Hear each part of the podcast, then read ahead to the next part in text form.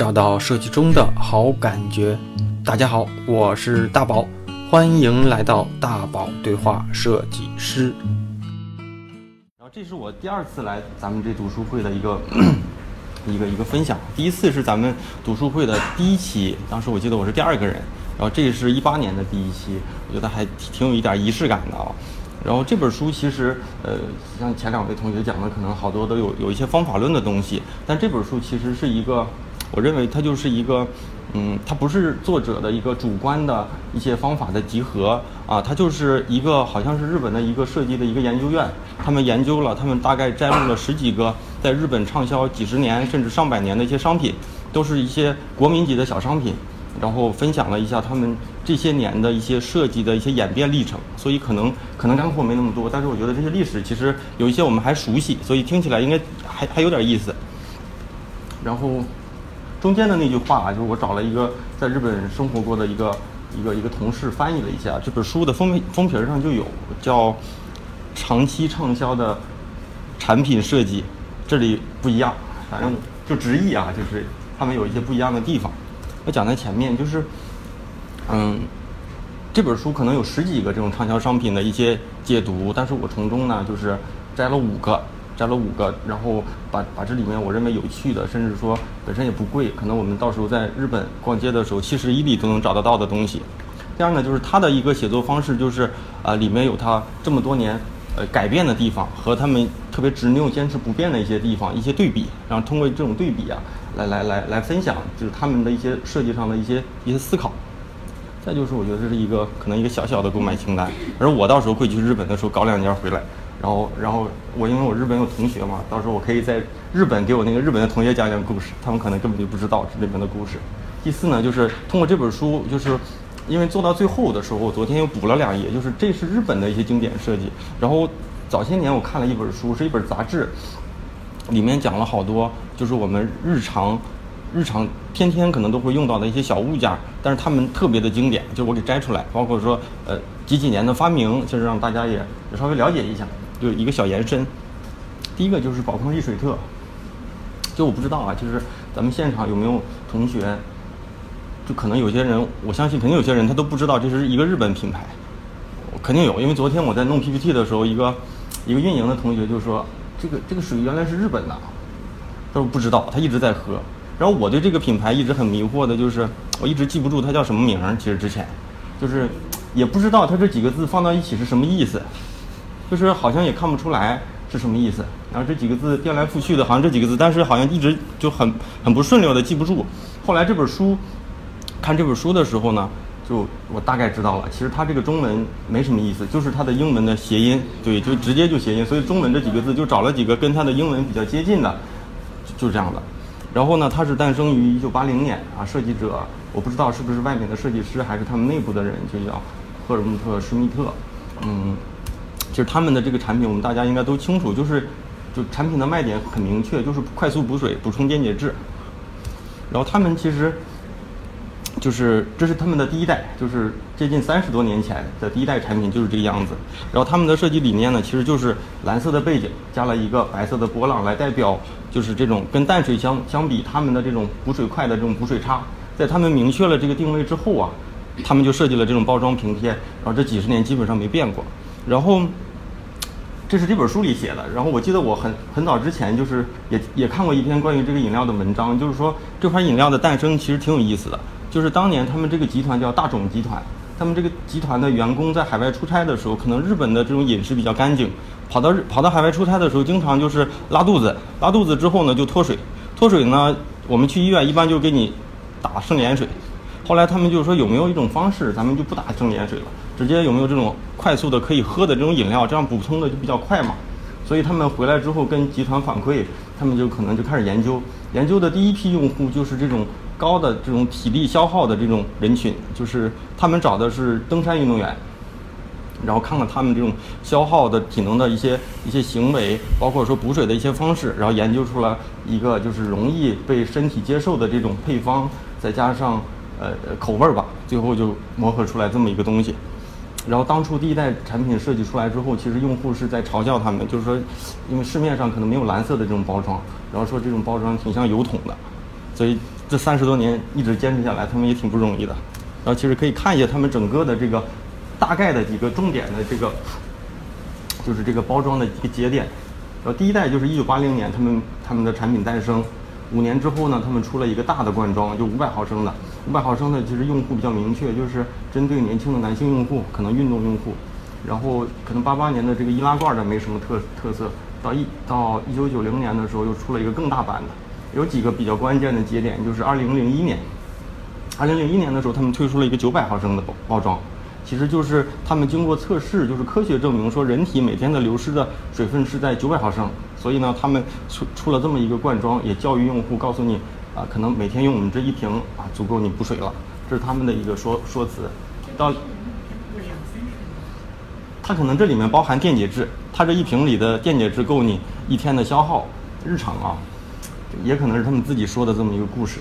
然后到零二年的时候呢，他们做了一个两升的大，就是更大的包装。和两百毫升的小包装，其实就大包装是家庭装，他可能希望用户能养成补水的习惯，在家里面就给孩子就直接就喝了。然后小包装是针对女性用户，直接可以放到自己的那种手袋里面。然后可能定期还有这种纪念装，比如说零四年的这个地球主题的地球主题的这个纪念装是日本的一个著名设计师叫福布一成设计的。然后像零七年呢，就是就是接近于现代的这个包装，这个包装就是有一就是。可能随着日本的这种资源的这种环保意识的这种这种更新吧，他们出了这个这个包装，就是把瓶子的包装从二十七克减到了十八克。这样的话，首先就是瓶身做的更加圆润了，呃，可能更容易，就是他说的是更容易，就是手掌的这种贴合。再就是在在回收的时候也容易踩扁，也容易适合这种女性家庭主妇的这种这种这种回收和就这种运输。这是他们整个几个几代包装的几个节点。因为第一代其实第一代和现在的这两代其实基本上是没有什么变化的。我我看这个颜色上可能有些变化，有可能是就是我不知道是不是印刷的啊这种这种这种问题。然后其实他们在追求的就是他们希望是传达产品的这种独特价值，就是产品的功能价值，并不是希望追求时尚。所以所以他们不把他们的这个饮料当成一个。这种流行的一个东西，这个跟可口可乐其实相反的。其实可口可乐一直都是在制造流行，在延长他们这种这种流行流行的这种寿命。然后再就是，这是典型的日本式的做法，就是他们觉得就换一个包装也挺贵的。他说一一款正常的包装找设计公司在做，大概是一千五到两千万的这种日元的设计费用，差不多就是一百五十万人民币左右。然后这是设计费用，再加上一些包装的打样费。包括说新的包装上市之后的推广跟教育费用，你觉得这样的投资可能不太值？这是他们不变的地方。就其实他们的这个品贴基本上没怎么变，只是根据不同的罐装进行延展嘛。然后改变的地方其实也很容易看出来，他们其实基本上只是在换瓶子。这个有其实也也比较哎。就是也比较容易理解啊，就是第一呢，就是这种毕竟是每天都会接触到的东西，所以他希望说用户能保持一定的新鲜感，要不然就容易感觉这东西好像就太没有存在感了。再就是，可能为了保持不同的场景下的一些使用体验嘛，就是不同，包括说户外随身携带还是家庭装的这种使用体验。再就是，我觉得这一点正好也是跟可口可乐相反，可口可乐最有名的就是它那曲线瓶，它是瓶子一直都不变。然后每个时期一直在换它那个贴，然后导致就是有一个叫《视觉锤》那本书里就是说可口可乐就是这个易拉罐的版本在美国有段时间卖的特别不好。经过他们调查，就是说在美国呢就一直他们喜欢买那个玻璃瓶的，因为觉得曲线是他们经典的一个标志。后来他们就在包括说我们这也能看到，就是它那个瓶子上面都印了这个玻璃瓶的这个曲线瓶身，所以他们印完这一个瓶身的这么一个设计，真正的拉动了他们的销量。这个是跟。反而正是跟这个宝矿力史特截然相反的这么一个一个方式，这就是它这款包装的一个进化史。第二个就是叫江奇格乐高牛奶夹心饼干，反正就是一个牛奶夹心饼干啊，这个名字就不用记了，我也记不住。它的它是一九三三年就就问世了啊，是他们自己的这个设计部做的，但这一代这那个外面的这个封面上展示的不是它最新的这，不是它第一代的一个设计，然后。其实这就是一个正常的牛奶夹心饼干，只不过就是有年头、有历史了一个老字号。在我们中国来说，第一代的设计啊，其实有个小故事。这是他们的，这是他们的第二代。但是第一代跟这一代比较接近，就这一代他说的就是当时设计师参考了一款当时的妇科药的设计，因为当时他说那个是黑底黑盒子，嗯，白白那个正面有个白色的月亮，然后他说这种妇科药的设计摆在那个货架上特别的明显，所以他们就把这种版式套用了，然后封面封面上用的这种当时的那代是偏黄色的红色背景和白色的圆圈儿。后来呢，那个红色不断的在调，越来越正，越来越鲜红，就就变成现在的这个设计啊，就是一九三三年的设计，然后到一九三九年、一九五一年，这是这几个阶段的设计，对，然后大家可以看一下，就是到一九到二零零五年的时候，其实，诶，到二零零五年的时候，其实这个包装的基调基本上就成型了。到二零零五年以后，其实没有几个特别大的一个变化。但是不变的地方其实很容易能看出来啊，就是第一个就是它所有的包装都是红色的，红色的背景加白色的圆圈儿，在在九十年前左右吧，九十年基本上就就是就是这种元素。第二呢，就是它的巨大的这个 logo，其实它这个 logo 就是它那个中英日文字，虽然咱也不知道怎么读，但是它每一个都是在圆圈里面占占据了足够大的面积。然后第三个就是。它每一款包装上面都会有它那个饼干的露出，早早些年是插画的，到后来变成真实的，啊，位置也也基本上差不多。第四个就是它这个小男孩儿，小男孩儿的头像虽然一直在更新，但是一直都会有这个元素，这是它一直不变的地方。其实改变的地方有几处也挺有意思的，就是第一个就是它的名字多少会有一些变化。其实退回去看，有一些咱们看现在看来有点土，但是。想想他那个年代，就像一九八二年这种描边的，现在看来咱们也觉得有点土，但是，但我觉得咱们零六零七年的时候好像也这么设计，但人家在，反正比我大的年之前，人家就这么设计了。到现在一九一二年呢，不是到到二零二零一二年的时候，它这个设计就是我们现在说的扁平化嘛，就就基本上回归到我们能够接受的一个样式，但是也也可能比我们还早一些。第二就是他这小男孩的变化，其实第一代的小男孩。就是，不是他第一代小男孩是这样的，他说是参考了德国的一个儿童食品，因为我估摸着到早期的日日本人也是抄，但是他们二十二几那个一九二几年一九三几年的时候开始抄，所以早些年可能也没有什么思路，就是看人外国人怎么做就怎么做。然后第二代的时候呢，又稍微优化了一下，那小孩能好看一点啊，不知道。到第三代那时候，他们就觉得好像不能用外国人啊，得换成亚洲人，然后他们把这个嘴给弄得在吃东西鼓起来的样子。第四代其实就比较接近于日本人了，但是他用的时间比较短。在第五代就就比较接近于现在的样子。他们在做这这个小男孩的时候，他们调查了，真正的去研究了日本的人人的长相，说说收集了几百张日本男孩的照片，就重新绘制了。所以这个第五代的这个这个儿童用的时间就比较长，就是一直在延延续到至今。其实。就是零五年的这一版，其实是他们比较奠定了他们整个设计设计体系风格的一版。然后，然后在零七年的时候，他们又出了这种这种罐装的版。其实罐装的版是超长的保质期版。就我不知道大家有没有想过，为啥做这么一个保质期版？因为他想一下要，可以买好大一罐，吃不完。它那个保质期是指没开封的保质期还是开封？嗯，他是他他他说这个是能保持五年，应该是不开封，对，能保持。我我怀疑是因为日本经常地震，他们会在小学生的这个课桌里边，或者是在家里的角落里都会藏。对，这个长期放置的食品，就是他们对他们零七年的时候出了这么一个大罐装，保质期五年嘛，就是因为他们当年有一个城市地震了，他们员工就说做这么一版，做这么一版之后，在一一年的时候，东京不是有个大地震嘛？那个大地震过后，这个一年说涨了七倍销量，就是说这个能能放五年嘛？对。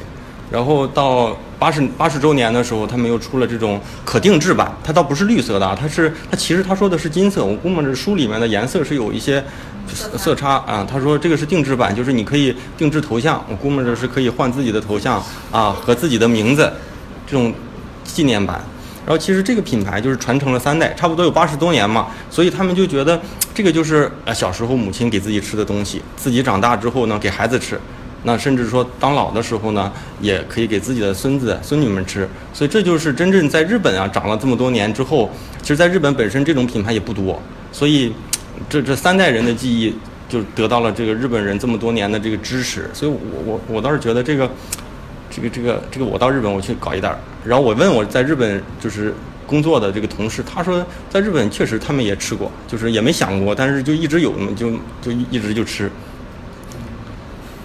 这是这是这个，就我估摸着味儿也就那样哈、因为八十多年，这老字号的东西好像一般也不太好吃。第三个就是花王洗衣粉，花王洗衣粉的这个叫洁霸洗衣粉，应该中国现在也有，啊，这个我就，这个是诞生于一九八七年，这年纪比我小一点点，呵 然后是他们自己的这个设计部做的一一一个洗衣粉，其实这个就是，它就是可能是在日本最畅销的一款洗衣粉。至于说有多好，就可能是做了，也也可能是他们做，包括说从洗衣粉过渡到洗衣液的一个开创品牌。然后这个是可以把那个它的几个主要的包装时代可以给大家看一下，这是一九八七年他们第一代产品。说实话，现在这个产品直接用出来，感觉也不土，哎，也感觉也还挺好的。然后这个包装上还做了一个小小提手，啊，然后写上告诉你这一这一盒能用六十次左右。四年之后，他们又出了一个提升版、升级版的，然后把那提手可能给去掉了，呃，包装上略有一点一点变化，就底下那个红色的那块儿。然后第三代就是就是九九三年啊，这款呃就下面的那个红条就变成了一个它叫日冕的图案，这个图案可能是也是一个比较奠定他们设计基调的一个元素。然后到一九九七年的时候，他们那个包装从一点五五公斤变成了一点二千克，就是因为他们的洁净能力是提升了，但是呢，他们的用用料可能变少了，就是减轻了之后，但是不影响他们的使用次数。这是这是他们几代包装。这九三年的这个包装其实是呃转折性的一个小设计。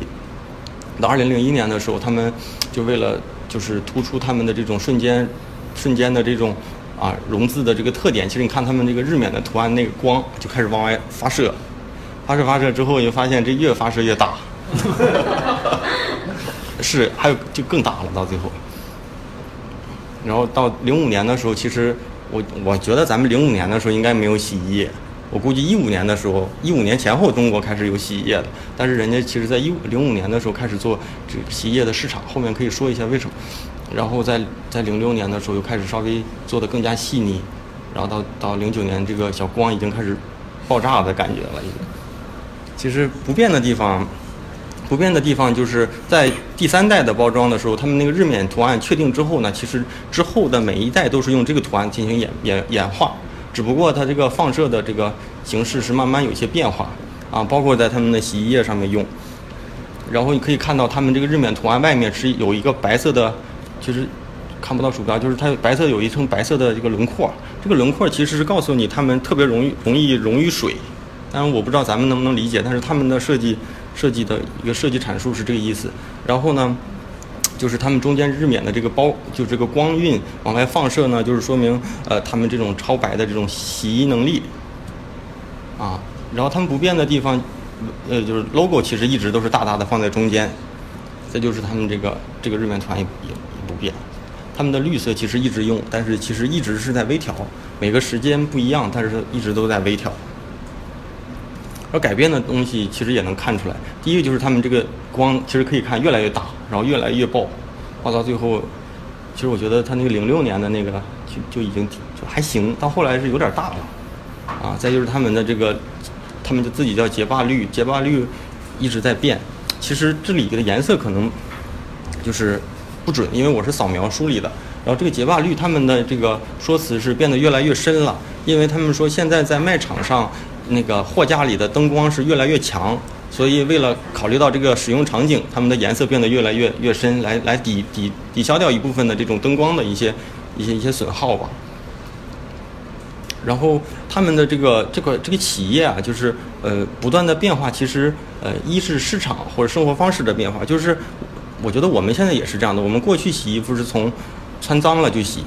那现在的洗衣方式是穿了就洗。啊，过去他说是我们用眼睛来判断这衣服是不是该洗，现在是用鼻子来判断，所以他们，嗯，就是呃一些洁净能力啊什么的，生活方式的，就是人们生活方式的变化，包括说呃现在这种，就是这种就是这种用水量少的洗衣机的普及，让让他们过渡到可能洗衣粉可能会消耗更多的水，然后就过渡到用洗衣液，用洗衣液之后呢，他们也是第一个就是在洗衣液上做了一个把手的设计的一个一个品牌。其实我们没想过这些问题，但确实是人家是第一个做出来的啊。可能中国现在我们习以为常的东西能追溯到历史，这就是他们整个的一个研发过程。这个叫牛牌香皂，这个这个香皂我觉得也挺有意思的，因为嗯，特别有意思的一点呢，它叫牛牌香皂，然后香皂是白色的，然后盒子上有一个牛嘛，但其实它是玫瑰味儿的，它是玫瑰味儿的。然后我还问我那同事，我说这个香皂你用过吗？他说我用过啊，但是我我那个我用的不是，我可以给你看看第二个啊，就是一会儿再讲，就是它是一九二八年诞生的，这个也是九十年了啊，九十年左右了，然后设计者就是这个人。然后它其实就是一个这种传统的一个香皂制法，然后配合牛牛奶跟深海鱼胶啊做成的这个香皂。呃，他说产品的玫瑰香味几十年都不变，但我感觉我们可能想不到这是玫瑰味的。然后呢，就是可以可以来个脑筋急转弯。第一个就是你看啊，这这香皂上面写的一个赤香嘛，但是它这个翻译叫红盒，呃老百姓可能都下叫叫它叫红盒香皂，是吧？然后它其实还有一个版本是蓝盒的。那那我们理应该叫它蓝盒香皂嘛，但是我不知道大家或者是说有没有人懂日语啊？懂日语的人肯定知道，这蓝盒对应的日文的中文字就是日文的日语的字叫清香，上面写的赤香嘛，这蓝盒就是清香，是吧？但是它其实还有一个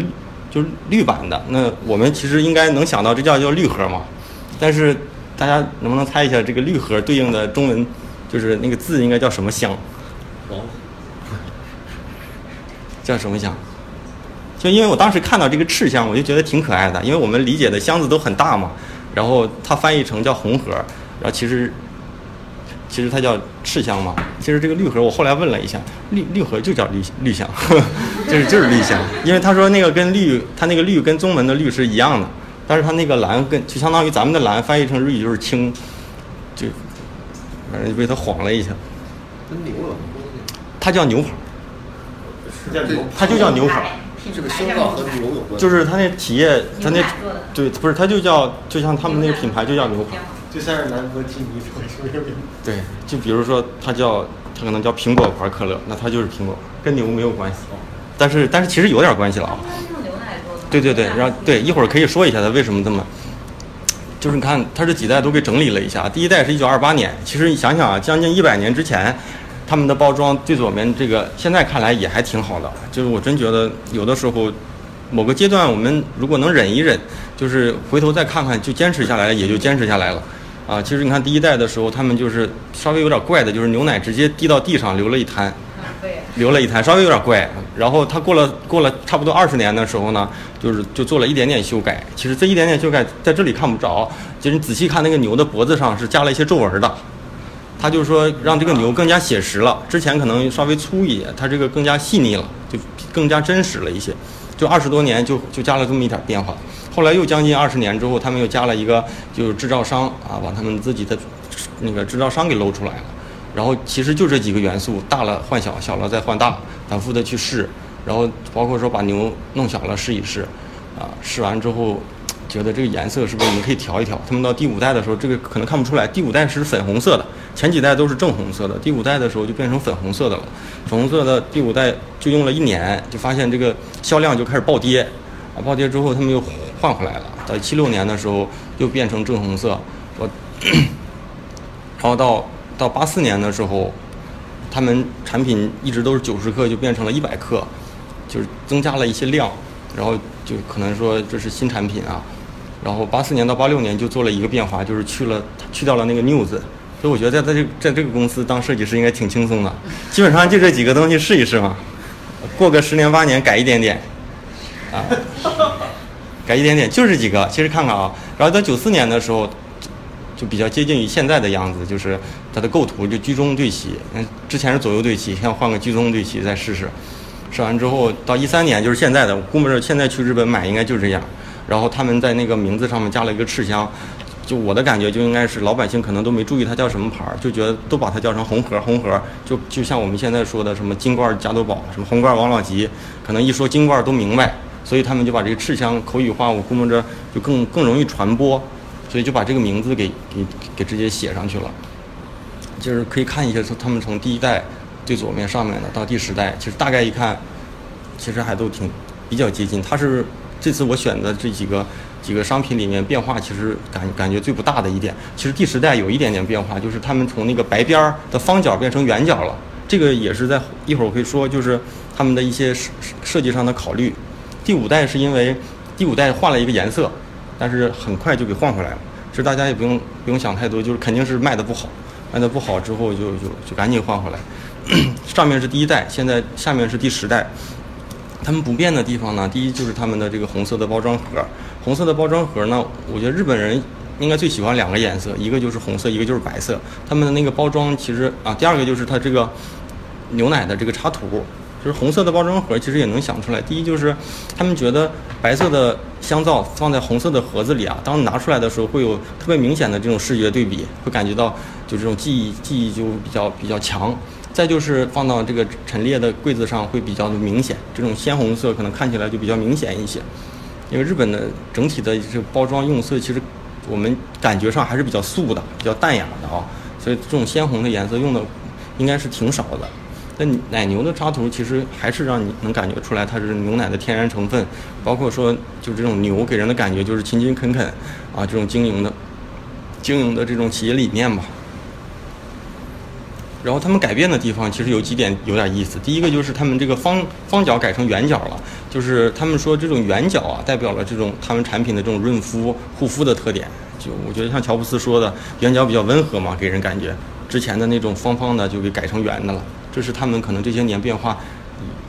就是有一些说辞的地方。第二个就是他们最初的是九十克，后来变到一百二十五克。呃，他们觉得经过一些测试，就是说一百二十五克是是他们呃。手掌可以轻松的就这种驾驭的一个最大的重量，之前是九十克，后来弄到一百克嘛，现在就变成一百二十五克。第三就是 就加了一个红盒，其实这个信息在过去几代里是没有的，这是他们一个演化的一个历程。然后 logo 其实多少也会有变，但是觉得没有什么缘由，就是可能适当的想调一调他们的口号什么的，调一调。然后他们其实还有一个蓝色版和一个绿色版。其实我我想问一下大家，就是这个蓝色版啊，大家觉得是跟红盒相比，它是高端的还是低端的？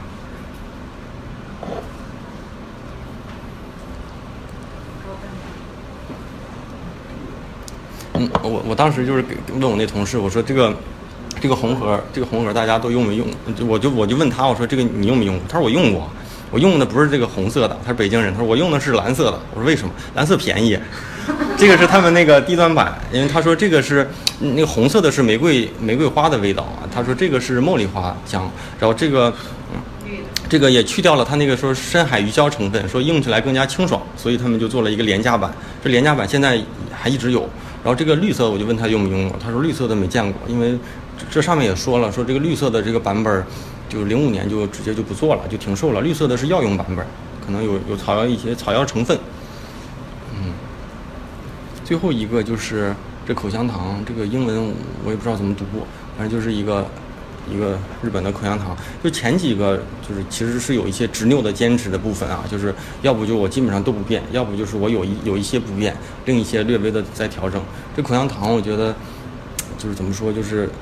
一直在变。其实现在想想它。他能改的都改了，就是也就是这个编辑找到它不变的地方也挺累的。它是一九八五年诞生的一个一个一个产品，它它是世界上第一款就是独立的长条的，但是粒状包装的口香糖，啊。然后早期第一代的设计之初，就是有一个什么故事呢？就是早期包括我们也是，我们的口香糖早期都是那个片儿装的嘛，就绿箭那种片儿装的，所以呢，这种粒状的口香糖在日本呢，给人感觉就是那种廉价的孩子们吃的。就那种我们小时候可能感觉就像泡泡糖一样的东西，所以感觉就不高档。所以他们在研究粒状口香糖之后呢，就是经过了几十年的这种这种这种教育跟这产品的提升，给人的最后改变了人们对这个就粒状口香糖的这个感官。这几代的，从一九八五年诞生到一九九一年的时候，他们也推出了一个板式的口香糖，其实一直在尝试，到九五年的时候又升级，反正就是这几代。然后到两千年的时候呢，他们从深色到浅色，又到两千年的时候又做成了深色，因为他们觉得是是是想回归产品的本身的这种功能属性。然后又经过了一系，其实变化挺大的，一会儿可以给大家对比一下。嗯，到一三年的时候就接近于现在的一个一个样式。不变的地方就是就实在找不到。当时后来这编辑估摸着也得找一个不变的地方，就是说一直不变的就是它这个英文字体是斜体的，因为字体它都变，但是斜体是没变的。然后 logo 也一直在变，颜色也一直在变，但是它那个斜体是没变的。嗯，这个挺累的找的。改变的地方其实，嗯，就是其实就比较明显。第一就是他们之前的就是颜色用的是这种墨绿色，后来到就是这种浅绿色到渐变绿色一直在换嘛。其实因为早期他们是产品是为了传达这种好像是有这种叶绿素的功效，所以说希望跟这个功能有一些契合。包括说到后来呢，希望说用清清的这种渐变的绿色来传达出他们这种清爽的口感或者清爽的这种味道吧。然后他们的 logo，这是他们图形部分的 logo，那英文是他们文字部分嘛？图形的部分也一直在改。之前的这种十字标，可能是希望说有一些这种药用属性，给人感觉是这种比较专业一点。到后来这种薄荷薄荷味儿的这种诞生，呃，调整，然后再到最后，其实说把这个红球放大，呃，也没有原因，其实就希望说更加的吸引吸引人眼球一些，在整个的这种使用场景里面。还有一个就是他们在。包装的中间有一段是在产品后名字后面加了一个 XP，加 XP 的原因是因为当时他们的技术升级了，升级之后呢，他们这个这个口味的保持时间就变长了。但这个肯定是有个缩写啊，这英文我也不认识，所以他们就就为了凸显这个新功能啊，给加到上面去了。后来把这个包装又这个 XP 又变得越来越小，到后来完全的给在正面给去掉了。就是说，他们觉得这款产品的功能早就已经深入人心了，然后也融入到产品当中去了，就没必要一直在推出突出这个功能。然后你还可以看到，他们 logo 之前是放到左，图形 logo 放在左面，那个英文是放在右面。在第三个的时候，他们这个也换，就左右也也换，到换完换换来换去，可能觉得也不舒服，又给换回来了。所以他们好像一直都在变，这就是一个就是一个口香糖品牌的一个演演变历程。然后最后就是说的，就是我们日常的经典的设计。因为之前本来想做到那口香糖那块就完了，但是后来我突然觉得，就是日本的这些东西里面，就好多都是几十年的嘛。然后我就想起来，大概是在一二年的时候，这是我买了一本杂志，就新视线的有一期叫《经典的设计》，这里面就讲了全世界范围内我们可能每天都在用的一些东西，但是他们其实有很长的这种使用使用的年限了，所以我就。就摘录了几个这个百余年的这些产品里面，几乎跟他们设计之初到现在没怎么变过的一些一些一些小产品。就是既然我们都不不太知道它的这些这些这些故事，啊，第一个就是就这小图钉，这小图钉，呃，在发明之初、设计之初到现在也也好像基本上也没变过。这是一九零零年就就有的一个一个一个产品，然后当时这个人。呃，用用用用了一百一十二块钱创立了一个公司，说现在还在，就是这个图钉美式图钉，啊，其实有时候我们也没考虑过，我也不知道这个东西到底好不好用，但是其实好多挺奇葩的，包括说这种就是衣夹，衣夹就是我反正我们小时候就有吧，对吧？是这二三十年可能一直都有，包括现在也有，但这个其实是一就是一百多年前以前就有了，有一百五六十年前了。包括说这个夹子发明，呃，这三十年年获了一百多多项专利，尤其在美国嘛，你有专利可能给他带来不少钱。是就这一个夹子，嗯，这么多项专利吗？对他，反正介绍是这么介绍的。还有一个就是这个曲别针、回形针，这个也是十十八世纪的产物，就我们可能也没想过，但是这个东西确实是刚出来的时候好早了。对，就像。一八几几年的时候，中国是什么样不知道，但是国外已经有这个了。包括说女性用的这个棉棉签儿，棉签儿也可能也是也是也有个九十来年的历史了。还有一个方糖，方糖，我觉得，我觉得我应该接触到方糖应该是小学或者初中吧，还都挺晚的，因为我们那时候也没有喝咖啡的习惯，但是。这个是也是也是一八几几年就有的东西。当时当他们他们说是因为，就是以前用的这个糖都是这种大块的结晶，可能不容易融化。那么研究出来这个之后，冰糖肯定化的没有它快，这个就主要就是快嘛，所以就受受到了人的欢迎。包括说，包括胶胶囊，我不知道胶囊，我觉得应该也应该是这几十年应该就有的吧。其实一八四七年就有了。这个就我们可能也没去想过这东西，什么时候才有？再就是第一个展示出来的这个甜筒，甜筒，甜筒其实也是一百来年的历史了。甜筒他们反正这个这个资料上显示的就是在一九零四年，他们有一个甜筒的博览会，有有几个小商贩在那次博览会里面就发明了这个东西，公布在世界，所以之后才有的这个。还有易拉，就这个可就这种易拉罐，易拉罐也是也有个几十年了，五六十年吧，这个也没怎么大变过。然后像一次性纸杯，其实我觉得在国内，我觉得使用的历史也没有那么多年啊。但是其实这个是，嗯，也是有一百多年，是在一第一次世界大战之后啊，就开始因为那个时候感冒流行的比较比较严重，所以得到了广泛的使用和传播。还有还有这个，这个是它那个牛皮纸袋儿，可可战力式牛皮纸袋儿，就是这个就是我们去麦当劳经常给你打包和无印良品给你打包的那个牛皮纸袋。这牛皮纸袋是一个工人发明的，一八八三年就发明了。他说这个纸袋最牛的地方就是它装完东西可以站站起来。其实这些小东西的没想过是是是可以站起来的啊。然后还有还有拉链儿，拉链儿可能年头还好，是啊也有一百多年了。啊，当时我不知道这英文怎么读，但是他说这个英文是根据，呃拉拉动时候发出的声音啊说就是产生的这个名字。最后一个就是，就是今天最后一个小产品，就是这长尾夹。这长尾夹诞生的也挺有意思，就是一个美国人，他说当时设计就是为了把他爸爸的胡子给夹住，啊，最后设计了一个，最后是用来用用了一百多年的一个一个文具。这就是今天我我给大家分享的一些经典设计。非常棒的分享，有没有同学和大宝交流？一些设计上可以，像前面几个其实看比较多，像那个牛排那个像，因为它的日本很多设计师都拿出了那个做案例，是吧？对，比如说像包装设计的书，包括像 logo 设计，都会拿那个来讲。啊。我之前看过。所以我准备去的时候就。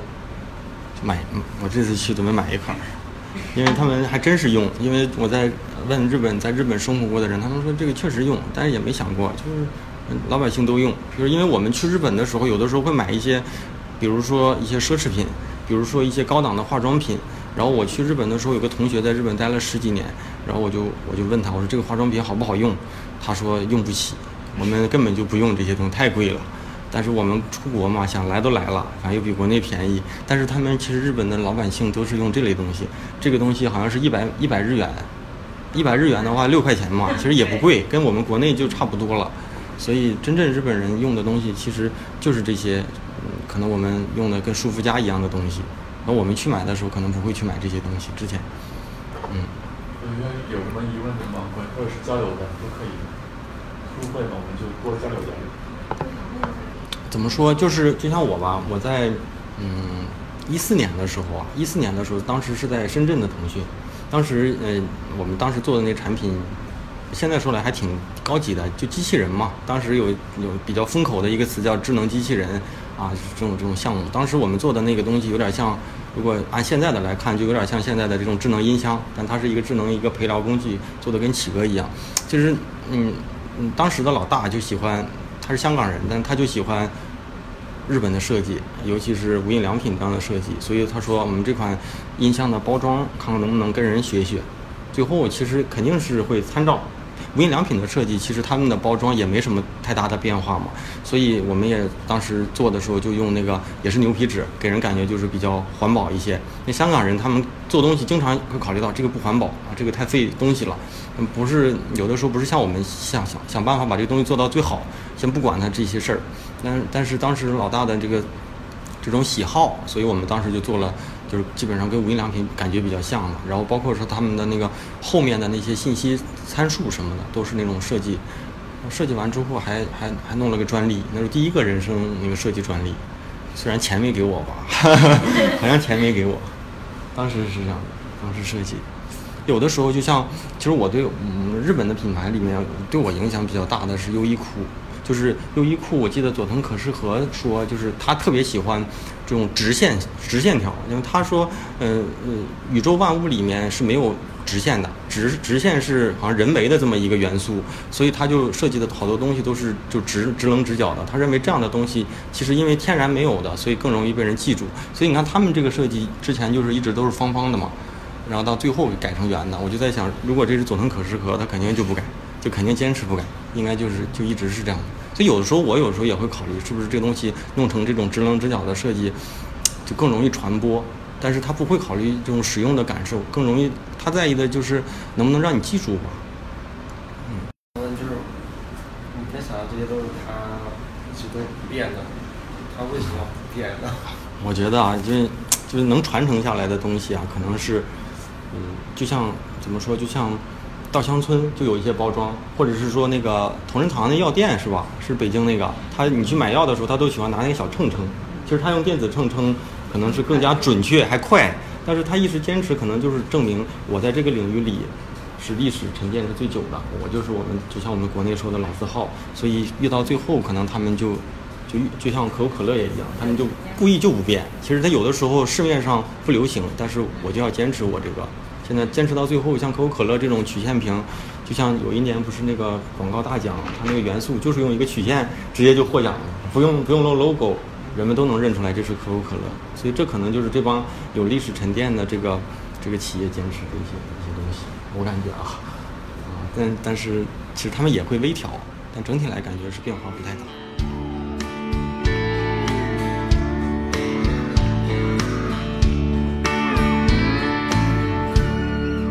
Silver wings shining in the sunlight, roaring engines headed somewhere in flight. They're taking you away,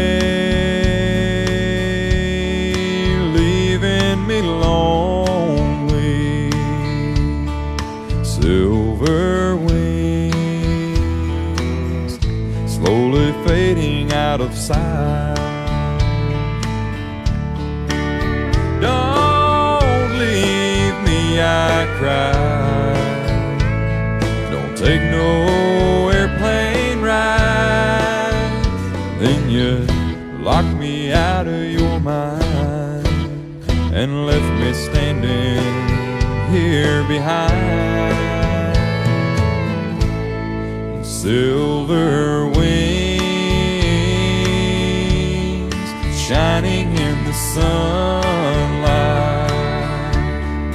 roaring engines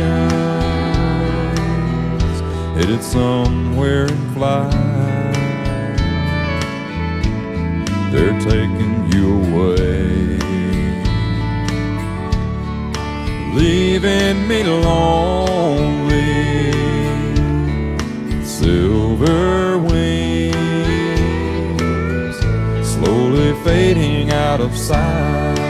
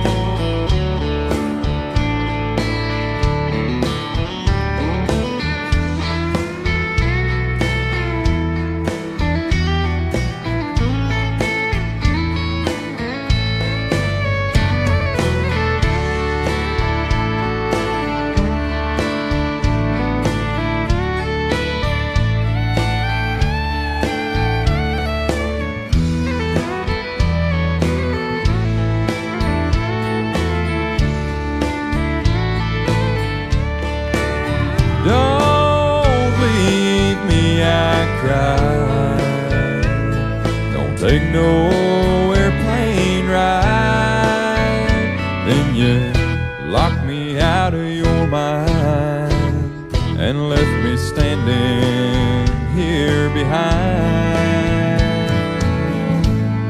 Silver wings shining in the sunlight, roaring engines headed somewhere in flight. They're taking you away,